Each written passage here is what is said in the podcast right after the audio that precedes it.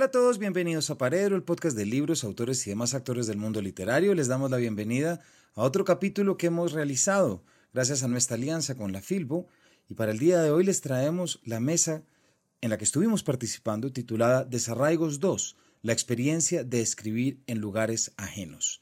Estuvimos hablando con dos autoras, una de ellas ya pasó por nuestros micrófonos y quien haya seguido Paredro sabe que es autora de una novela que aquí no nos hemos cansado de recomendar, no nos hemos cansado de decir lo buena que es y lo importante que será para nuestra historia literaria como lo es esta herida llena de pesos de Lorena Salazar Mazo, que ya pasó por nuestro micrófono, como les acabo de decir, y cuyo capítulo pueden eh, buscar si quieren una conversación mucho más concentrada en la novela.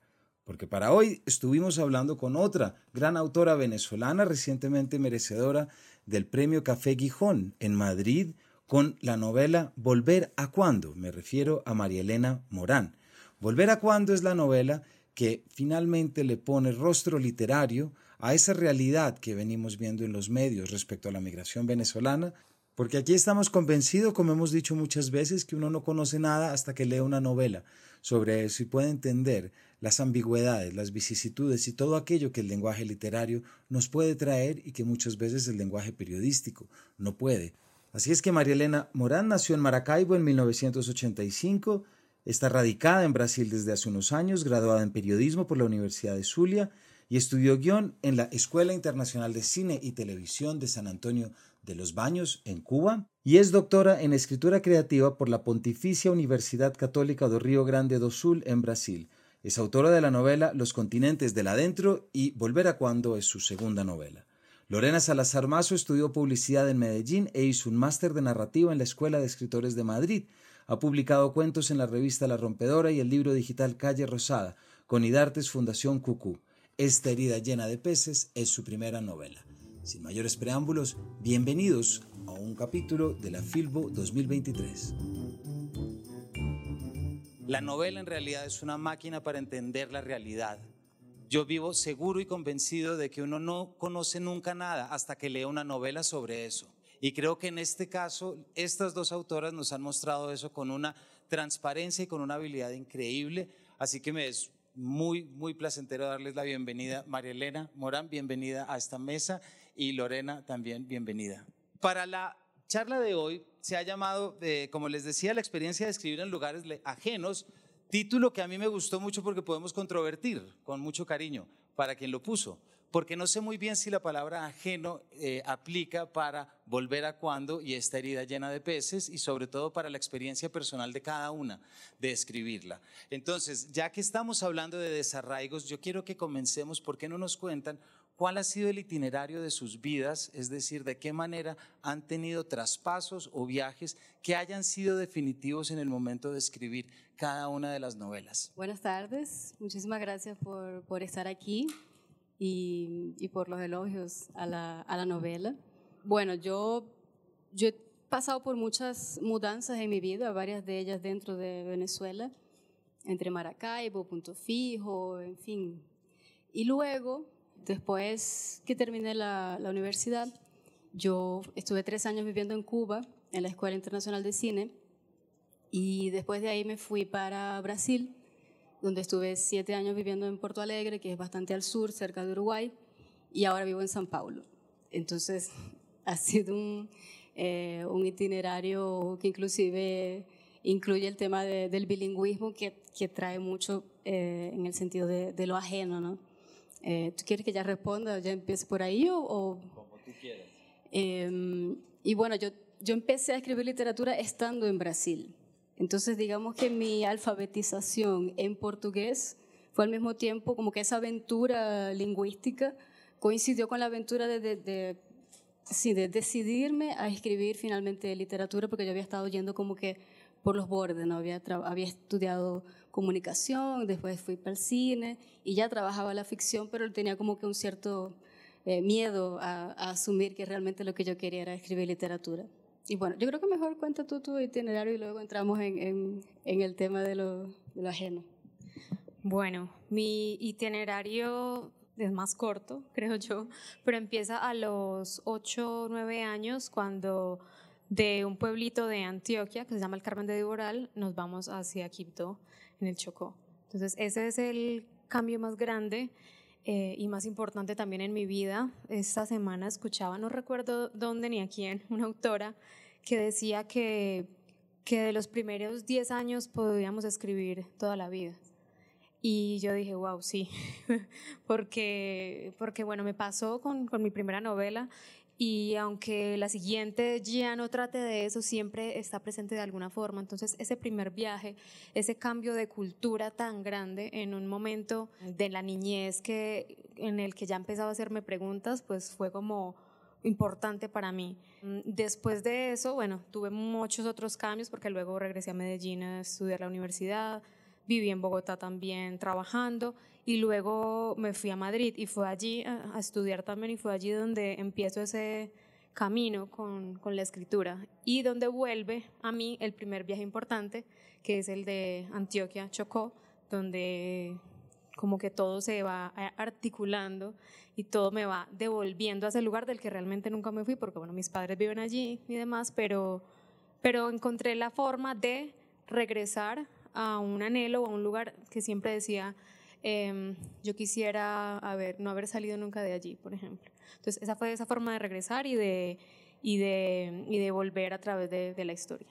Bueno, en los dos casos, sus dos novelas eh, implican viajes, traspasos de lugares, ¿cierto? Y, y cada una a su manera tiene un trasfondo trágico. Es decir, está dejar la madre, la historia de Nina, que es la madre que deja a su hija en Venezuela para irse a Porto Alegre, precisamente. Y luego en tu caso, Lorena, está la madre que tiene que regresar, ¿cierto? A devolver, podamos decir, como a entregarle a su madre biológica em, al niño.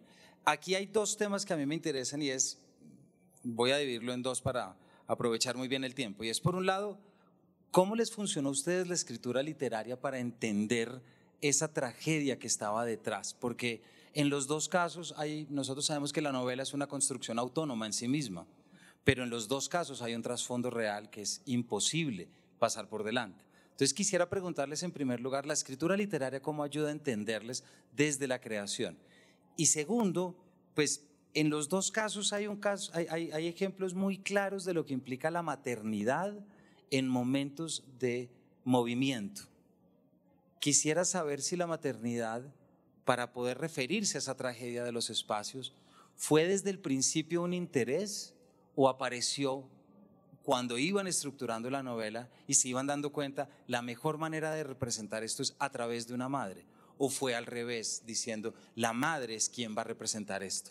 A ver, yo creo que yo escribí esa novela justamente porque yo necesitaba entender algo de lo que estaba pasando en mí y, y afuera, ¿no?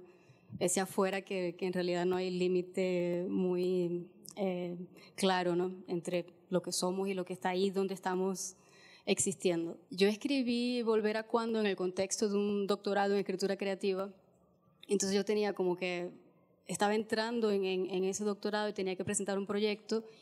Y estamos hablando de 2018 y yo estaba absolutamente monotemática y tomada por completo por lo que estaba pasando en Venezuela, esas imágenes que para mí eran eh, absolutamente nuevas y, cosas, imágenes que, que para mí, en fin, en, mi historia mediática, digamos, estaban asociadas a otros países, a otros pueblos y nunca a Venezuela y de repente era mi gente la que estaba ahí eh, viviendo esas escenas, ¿no? Esas escenas en la frontera, esa, en fin, toda esa debacle, mi familia en Venezuela, en fin, profundamente empobrecida, desmembrada por, por en fin, América Latina entera. Y el tema, por otro lado, el tema de, lo político. Y yo tenía el luto reciente de la muerte de mi padre. Entonces yo de repente me vi teniendo que lidiar como con tres lutos, ¿no? El luto de ese país que parecía que estaba acabándose, el luto por mi padre que estaba reciente y el luto por una revolución en la que yo creí y en la que aposté firmemente durante mucho tiempo. Y, y de repente eso, eso me, me tomó y yo entendí que siempre tuve como que miedo a escribir cosas medio que tocaran un poco lo autobiográfico, ¿no? Y yo entendí que no había otra forma de, en fin, yo tenía que escribir algo y tenía que, que ser algo que yo pudiera, en fin, que, que me sirviera a mí para algo, ¿no? Y en ese momento ¿no? se, se, colocó como, como la única opción que yo tenía, ¿no? Y tenía mucho miedo de trabajar esos tres temas en particular, porque todos e-, eran polémicos para mí misma. Y, y para mí fue de hecho un, ejercicio de, acercarme, de, quitarme un poco algunos filtros que yo venía teniendo, filtros para ver la realidad, y irme colocando en espacios que tal vez yo ya había ocupado, ¿no? pero desde una perspectiva ya un poco de afuera, un poco desnuda, ¿no? un poco metiendo el dedo en ciertas heridas que yo misma estaba recién aceptando. Entonces, sí, para mí es todo un ejercicio de, de comprender la realidad y de entender que en ese, en ese ejercicio de escritura hay ya una proposición de un ejercicio de lectura, ¿no? de, de, de ofrecerle a, quien sea que vaya a leer eso, y no estoy hablando en términos de, de marketing del libro, estoy hablando de, esa conexión que uno tiene con el posible lector cuando uno escribe, ¿no? Eh, de ofrecerle a ese lector alguna pista para esa realidad que está ahí, ¿no? Algún, no sé, algún ángulo, ¿sabes? Y, y, entonces sí, para mí es totalmente, totalmente eso. Y la novela comenzó con, con Nina. Nina fue el, el, personaje que trajo todo el resto y, y, fueron cosas que fueron entrando así como, como capas, tanto que el tema, el tema de la, del desencanto político fue una cosa que vino en el, ya estaba en el personaje, pero el, el, la dimensión que eso asumió fue durante el proceso. El tema inicial era esa maternidad transnacional, esa maternidad que se desdobla y que de repente parece reducida por momentos, dependiendo de quién la vea, a enviar divisas para, para quien queda en el otro, para los hijos. Eh, y eso era un tema que me conmovía profundamente eh, que me incomodaba mucho el, el, juicio que hay sobre las mujeres, sobre una madre capaz de dejar atrás a su hija, y que es una cosa que no existe tanto así sobre los padres, como que es normal un padre dejar atrás a su familia, dejar atrás lo que sea para salir a resolver la vida, abrir un nuevo camino, una nueva vida. Y sobre las mujeres no hay mucho eso. Y veía mucho juicio, en, principalmente en Venezuela, de las historias que me estaban llegando. ¿no? Entonces sí, fue el, fue el camino. Ese tema de, destrinchar un poco esa maternidad y, y ver qué, qué, podía sacar de ese personaje. ¿no? Bueno, en mi caso, digamos que la pulsión principal y desde hace muchos años fue rabia. Cuando estaba pequeña y yo llego en el 2000 a, a Quibdó y ya sabemos lo que, cómo estaba el país en esos años y lo que empezó a pasar y todas las crisis y luego sucede Bojayá y demás. Bueno, todo eso me, me empieza a, a, llenar de mucha rabia porque yo preguntaba, estaba muy niña y no había respuestas. En mi casa no había respuestas, eh, de eso no se hablaba, de eso no se quería hablar y solo escuchaba murmullos.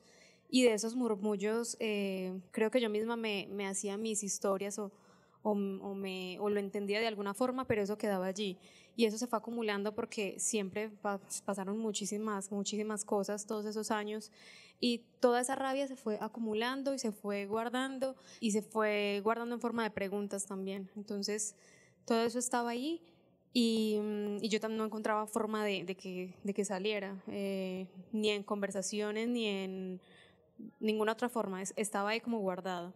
Y cuando ya llega el momento de, de escribir, eh, es lo primero que sale. Y sale, pues sale de esa forma y digo, rabia, que la rabia puede ser, tomada de muchas formas, pero, pero era eso, esa, esa, indignación y, y uno puede decir, claro, rabia y me sale un niño que dice ciertas cosas, pero era como esa rabia pasada a través de un, amor por un territorio específico eh, y unas ganas de como ciudadana contar esa rabia y ese dolor también. Entonces, mi, mi posicionamiento fue eso, muy desde ciudadana, ni siquiera como escritora, porque también mi primer libro nunca, o sea, no, no dimensionaba realmente nada, ni siquiera sabía si iba a salir. Yo sencillamente decía, esto, bueno, lo, lo voy a poner aquí y voy a, a, pasar este tiempo con estos personajes y, y, y, lo voy a hacer, como todo lo que siento y todo lo que de alguna forma pienso.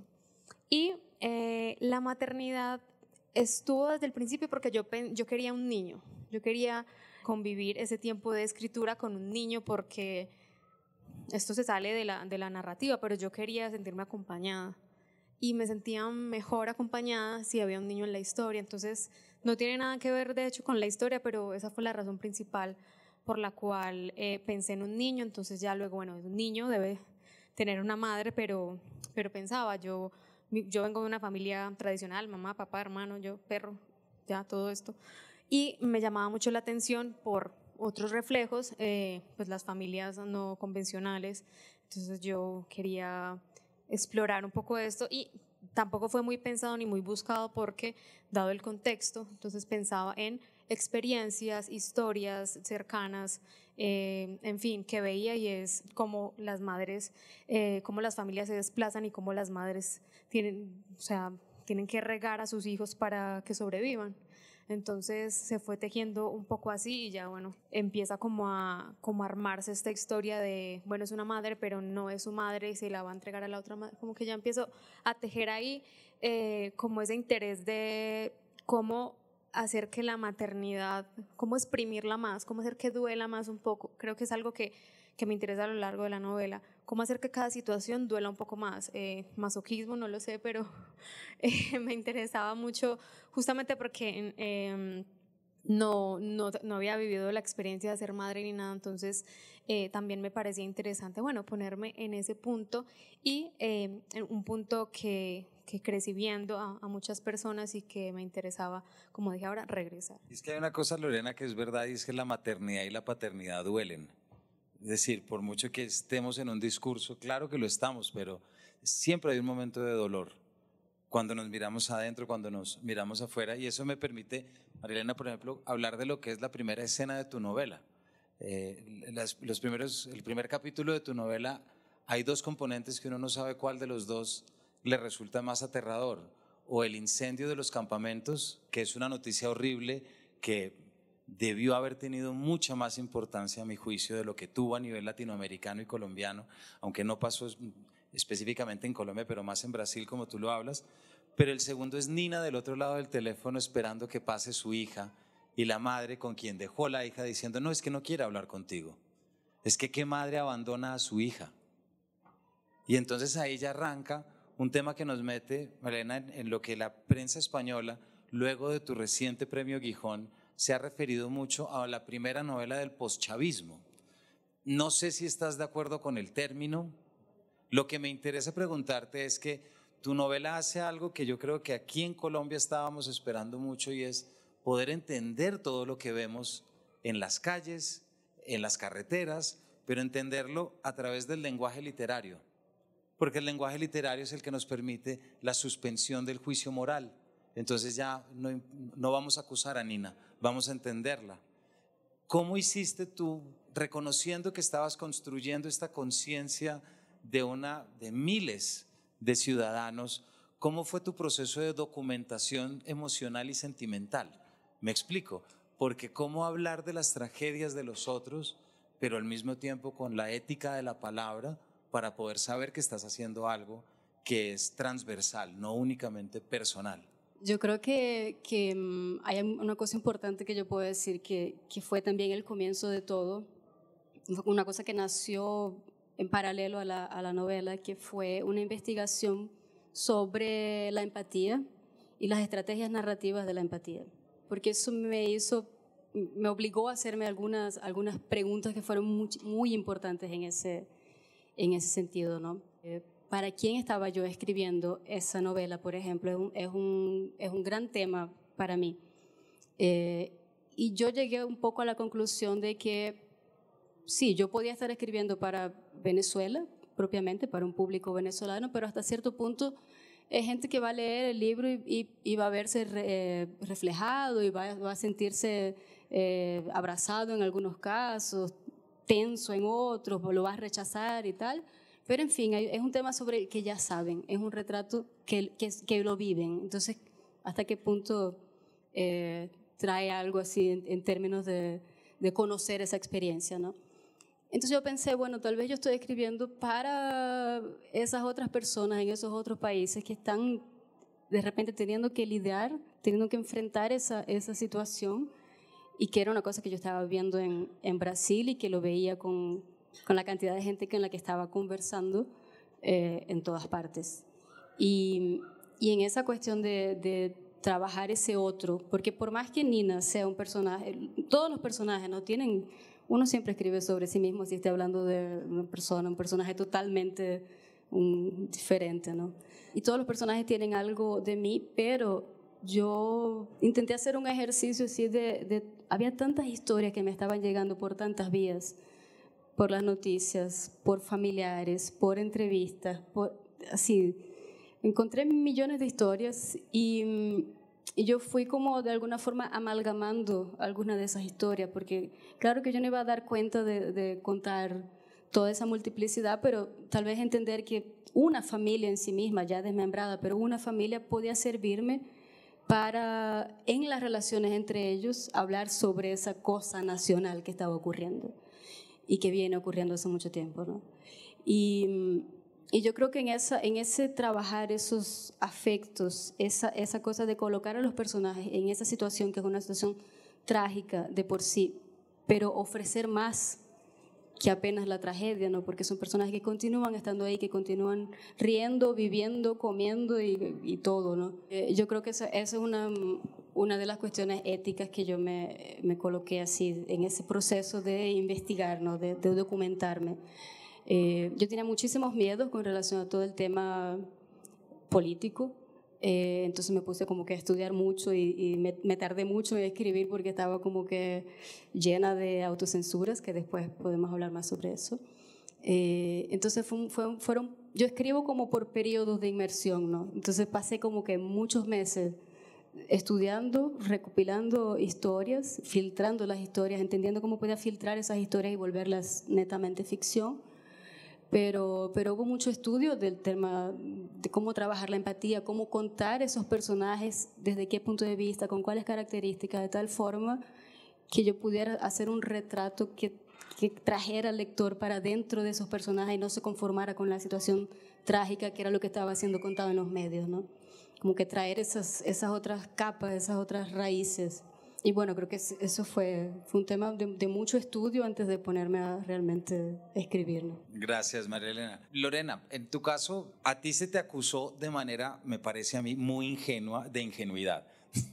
es decir, porque a ti se te acusó en la novela de que tu narradora eh, describía el mundo desde una postura blanca, prácticamente.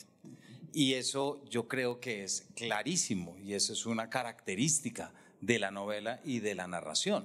Es decir, tu personaje, la Madre Blanca, cuando empieza a viajar por el río, no olvida en ningún momento dónde está. Y yo creo que eso es muy importante porque si, si empezamos a normalizar con la mirada los cambios culturales, ya no va a haber sorpresa. Y si no hay sorpresa, no hay literatura, ¿verdad? Si todo fuera tan normal para todo el mundo. En cambio, tu personaje no olvida en ningún momento ese territorio extraño al cual está entrando. ¿Cómo trabajaste tú esa extrañeza? ¿Cómo la pensaste como un marco narrativo? Porque yo creo que ese trabajo tuyo, que a mí me parece que es clarísimo en la novela, es de lo que más solidez le da en el momento de entender la experiencia ajena precisamente en un viaje tan, tan lejano. Lo de la ingenuidad. es muy curioso porque yo quise construir un personaje blanco, blanco entiéndase blanco mestizo, pero blanco. Eh, ya voy a contar por qué, pero no se vio como una construcción, sino como una ingenuidad, a lo mejor por ser nueva o por mi edad o no sé, qué sé yo, no, no, no tengo ni idea, pero, pero lo entiendo, entiendo que haya sido así porque también hubo y ha habido muchas lecturas, pero la razón principal y por lo que se dio lo que tú acabas de contarnos es que yo pensaba en este personaje como, eh, como lo fue mi familia, aunque mi madre es del Chocó y, mi familia pasó mucho tiempo allí, yo llegaba de un, pueblo de Antioquia, fuimos por trabajo, porque mis padres no tenían trabajo, a buscar una oportunidad de, de, vida, de salir adelante. Entonces, así como nosotros, muchas otras familias de muchas partes del país, pero en este caso de Antioquia, familias paisas, llegaron y, y era como ese ese cambio y ese, ese cambio que traía un querer hacer parte de, de, una nueva cultura, entendiendo las diferencias, pero queriendo hacer parte de. Entonces, eh, yo pensaba en muchos comentarios que, que, escuchaba a lo largo de mi vida, como de, de esa separación de, y mi mamá siempre nos, siempre nos, nos hizo como tener esa conciencia de nosotros acá. Eh, pues acabamos de llegar, o sea, no es nuestro, tenemos que cuidar, tratar con respeto y demás, entonces siempre estaba clara esa separación, entonces quería que ese personaje mostrara eso y mostrara también eh, un, un personaje que llega a un lugar que siente mucho sentido de pertenencia, cariño, apropiación, si se quiere, y demás, eh, y que quiere pertenecer y hacer parte de muchas formas, ¿cierto? En el caso de la novela es eh, a través de querer ser como las mujeres, querer desarrollar cierta fuerza, que eso tiene una historia de atrás, por supuesto, que, la, fuerza, la valentía, como se quiera llamar, de, de, las mujeres del Chocó no es porque sí, sino que hay una serie de condiciones históricas que,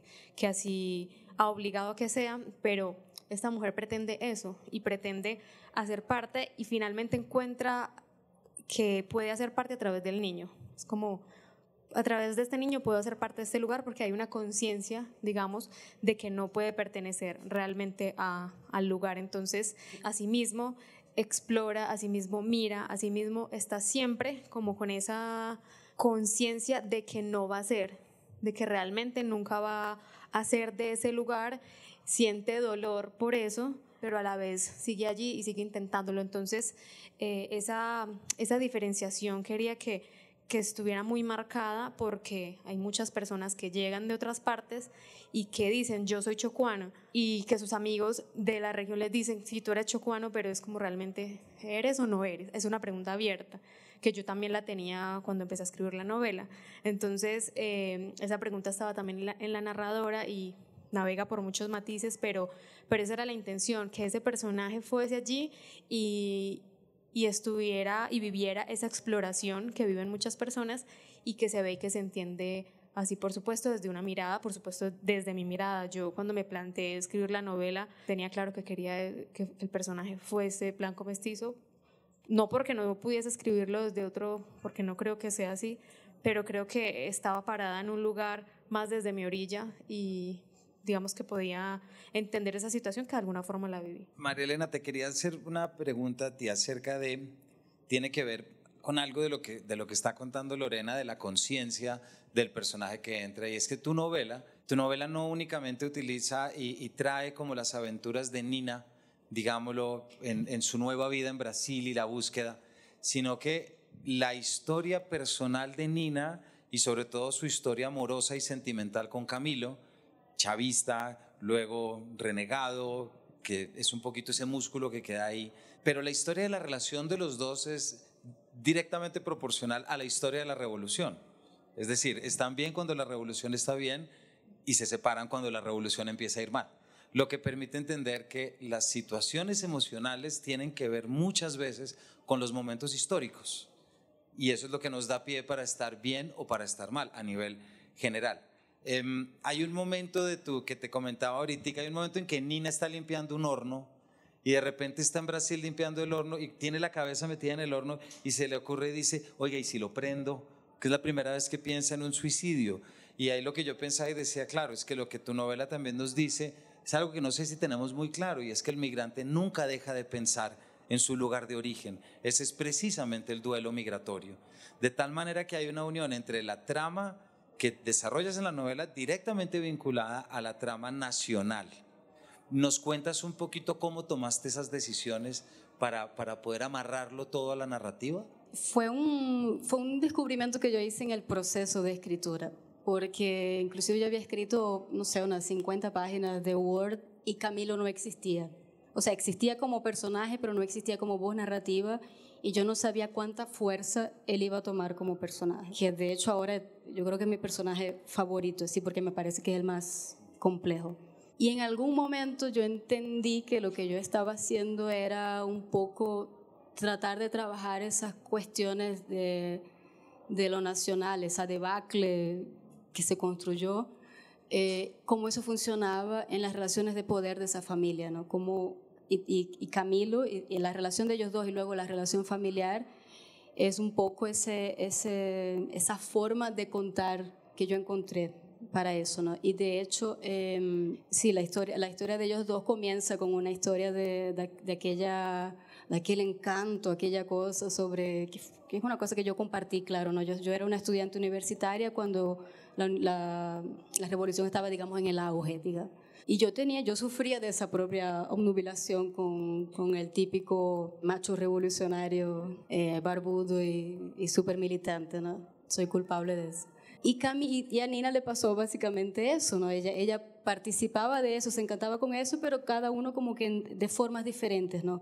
Camilo súper es aquel militante que después se volvió burócrata y fue absorbido por, por la máquina anquilosada de ese estado cada vez más gigante y que cuando, la, cuando el agua llega hasta el cuello, como que bueno, él tiene, siempre tuvo su chaleco salvavidas, como digo en el libro, ¿no? de, tener, eh, de ser la oveja negra de una familia rica y antichavista desde siempre. Entonces cuando el agua llega hasta donde no se puede, él se va, él tiene como irse, él tiene, siempre tuvo dinero para él. Eh, esa apuesta por la revolución, ese, ese riesgo nunca fue un riesgo real. Un riesgo sí en términos íntimos sobre lo, en fin, sobre lo que él cree que es él, o, etc. Y, y, la degradación de esa relación pasa por, ese, por esa mirada de Nina, que, que es una mirada un poco más aguda sobre, sobre él. ¿no? Ella como que, ella no lo deja eh, asumir, no, no, lo deja creer esa, esa estatura de héroe que él está comprando, ¿no? Él está como que construyendo ese, ese mito sobre sí mismo. Y ella es la única que le tira la verdad en la cara, ¿no? Así como que, mira, tú no eres tan importante así, tú no eres tan... No, es por ahí, ¿no? Y, justamente ese, es ese, ese reconocimiento de Nina, esa verdad que ella le tira en la cara con la que él no puede lidiar, que ahí comienzan los, eso, ese desajuste entre ellos, ¿no? Y que, bueno, eventualmente termina en esa, en esa separación y que Camilo, como buen representante de esa casta que él es, él acaba usando a la niña como moneda de cambio, como, como botín, y bueno, genera toda esa situación de, manipulación, como que bueno, no, no, te puedo tener, no te puedo controlar, pero puedo controlar a tu hija, puedo robarte el futuro. En ese, en ese entramado de ellos dos, sí hay un, hay un comentario muy claro sobre, sobre esa enfermedad. Eh, nacional que fue comiéndose la historia. Y eso es lo que le da también a tu novela unos claroscuros y ambigüedades que antes no estaban en otras novelas muy conocidas de Venezuela que se refieren a, a, a, circunstancias afines. El título me lo guardo. Lorena, tu novela, las últimas páginas de tu novela, yo ya te lo he dicho antes, pero lo cuento aquí a todo el mundo, me parece que son de las páginas más valientes de la reciente literatura colombiana en verdad, las últimas páginas, lo que tú decides hacer narrativamente, porque te metes en la iglesia de Bojayá y te metes en uno de los momentos más dolorosos de este país y más traumáticos de este país. Tú haces lo que la literatura debe hacer, me parece a mí, que es meterse y ver y narrar desde dentro, con todas esas dificultades y con ese dolor que seguramente te supuso y que nos supuso también a los lectores. A mí me interesa mucho preguntarte cómo hiciste eso, cómo fue tu experiencia metiéndote ahí, metiéndote en algo tan sensible, metiéndote en algo tan... No voy a decir qué es, todos ustedes saben qué es, pero no voy a hacer ningún spoiler, por si acaso alguien no la ha leído y me da mucha envidia si alguien no ha leído esta novela. Pero ¿cómo hiciste para meterte ahí? Yo creo que, yo creo que ese, es un, ese es un fragmento que puede terminar en, en antologías, por lo que trae y por lo que Siempre uno que ve, y en el caso de tu novela también, María Elena, estamos saturados de la visión de los medios, ¿cierto? Estamos saturados de la visión facilista. En cambio, lo tuyo tiene toda la complejidad. ¿Cómo recuerdas esa experiencia de escritura y cómo crees que ha ido? ya a tres años de publicación de la novela? Bueno, yo, yo tampoco sé cómo, porque fue una experiencia muy dolorosa, pero que, como les contaba ahora, la rabia también me llevó hacia allá. Y esa rabia y ese dolor me hacían pensar en una cosa que suena muy feo, pero yo pensaba, yo quiero que, que duela, que si alguien va a leer esto le duela. ¿Por qué? Porque justamente pasan medios de comunicación, lo vieron muchas personas, pero al otro día ya nadie se acordaba. Y si acaso cada año que, que, que se cumple aniversario y año y año y año tras año la gente se acuerda, pero nunca más.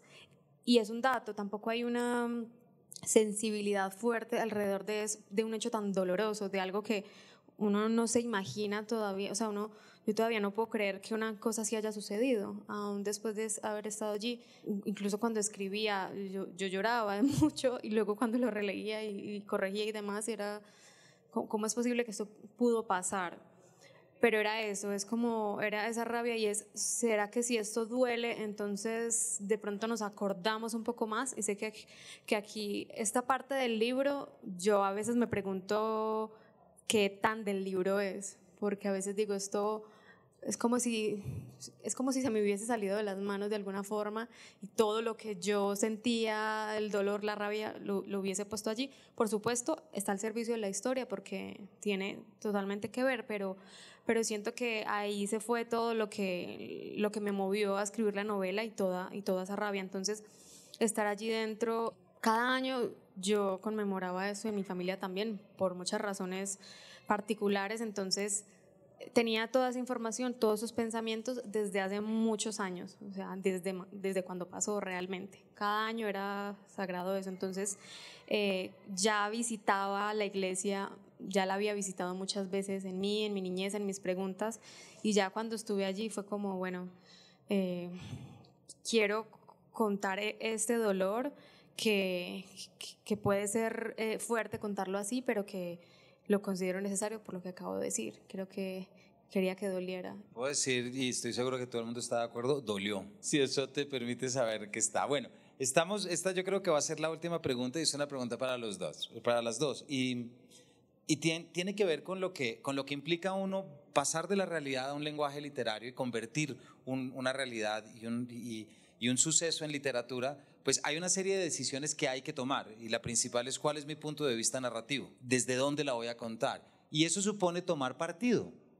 Lo quiera uno o no, pero uno no puede, es decir, no voy a decir que un novelista no vaya capaz, ser capaz de conseguirlo, pero narrar algo desde el todo me parece que es, un, es algo utópico. Uno puede jugar con distintos personajes que se complementan, ¿no? Pero entonces tomar partido supone dejar cosas por fuera. Y en estos años que estamos viviendo parecería ser que muchas personas exigen más, que quieren leer lo que ellos quieren ver, más que lo que el creador quiere escribir, ¿cierto? Es que tu novela debió haber dicho esto. ¿Por qué? Porque lo debió y porque tenemos que ayudarle a la región para que su... Pues esa no es la labor de la literatura. En algún momento, tú, por ejemplo, te sentiste autocensurada, ya no lo estabas diciendo, y a ti, Lorena, a ti te trataron de censurar directamente. Entonces, ¿cómo fue esa experiencia que ya ha pasado un tiempo, pero cómo fue esa relación frente a contar algo y saber que hay voces y hay criterios que van a estar detrás diciendo esto no se debió haber hecho? Era mi gran, mi gran temor y por eso pasé mucho tiempo autocensurándome. Eh, yo sabía desde el inicio que yo quería trabajar con, con puntos de vista que fuesen internos a, la revolución, digamos. No, no hay nadie así que tenga grandes cargos ni grandes nada, no hay figuras eh, representadas ahí dentro, así famosas, pero hay personas que como ciudadanos participaron en varios niveles diferentes, ¿no? Y participaron queriendo mucho participar. Por un lado, era un punto de vista que no había sido abordado en, en la literatura venezolana que tiene que ver con ese, con ese asunto. Eh, y al mismo tiempo era el punto de vista sobre el cual yo tenía más interés personal en lidiar con, con eso y tenía más herramientas y principalmente tenía más ganas de tocar en eso, porque el, yo creo que el, tema, que fue una cosa que fui descubriendo así mientras escribía, era el tema de ese desencanto, con qué hacer ¿Qué, qué, hago, ¿Qué hacía yo con todo ese mundo de, de, ideales y de valores que muchos de ellos continúo defendiendo frente a un fracaso de un proyecto nacional de ese tamaño? ¿Y dónde ponía yo mi responsabilidad en eso? Entonces el tema de la necesidad de la crítica, de la ruptura, de esa, de esa exigencia de, de, de todo mundo estar de acuerdo con todo, decir, sí señor, listo, no tengo más nada que, no tengo nada para criticarte porque es intachable la revolución, eh, tomando una dimensión muy grande en mí y en la, en la novela. ¿no? Y yo escribía y decía, mm, esto yo no sé quién, yo no quiero que, que fulano, fulana, no sé quién, no sé cuándo lea esto. Voy a perder amigos con esto. Y, y, la, y la derecha se va a aprovechar de mí.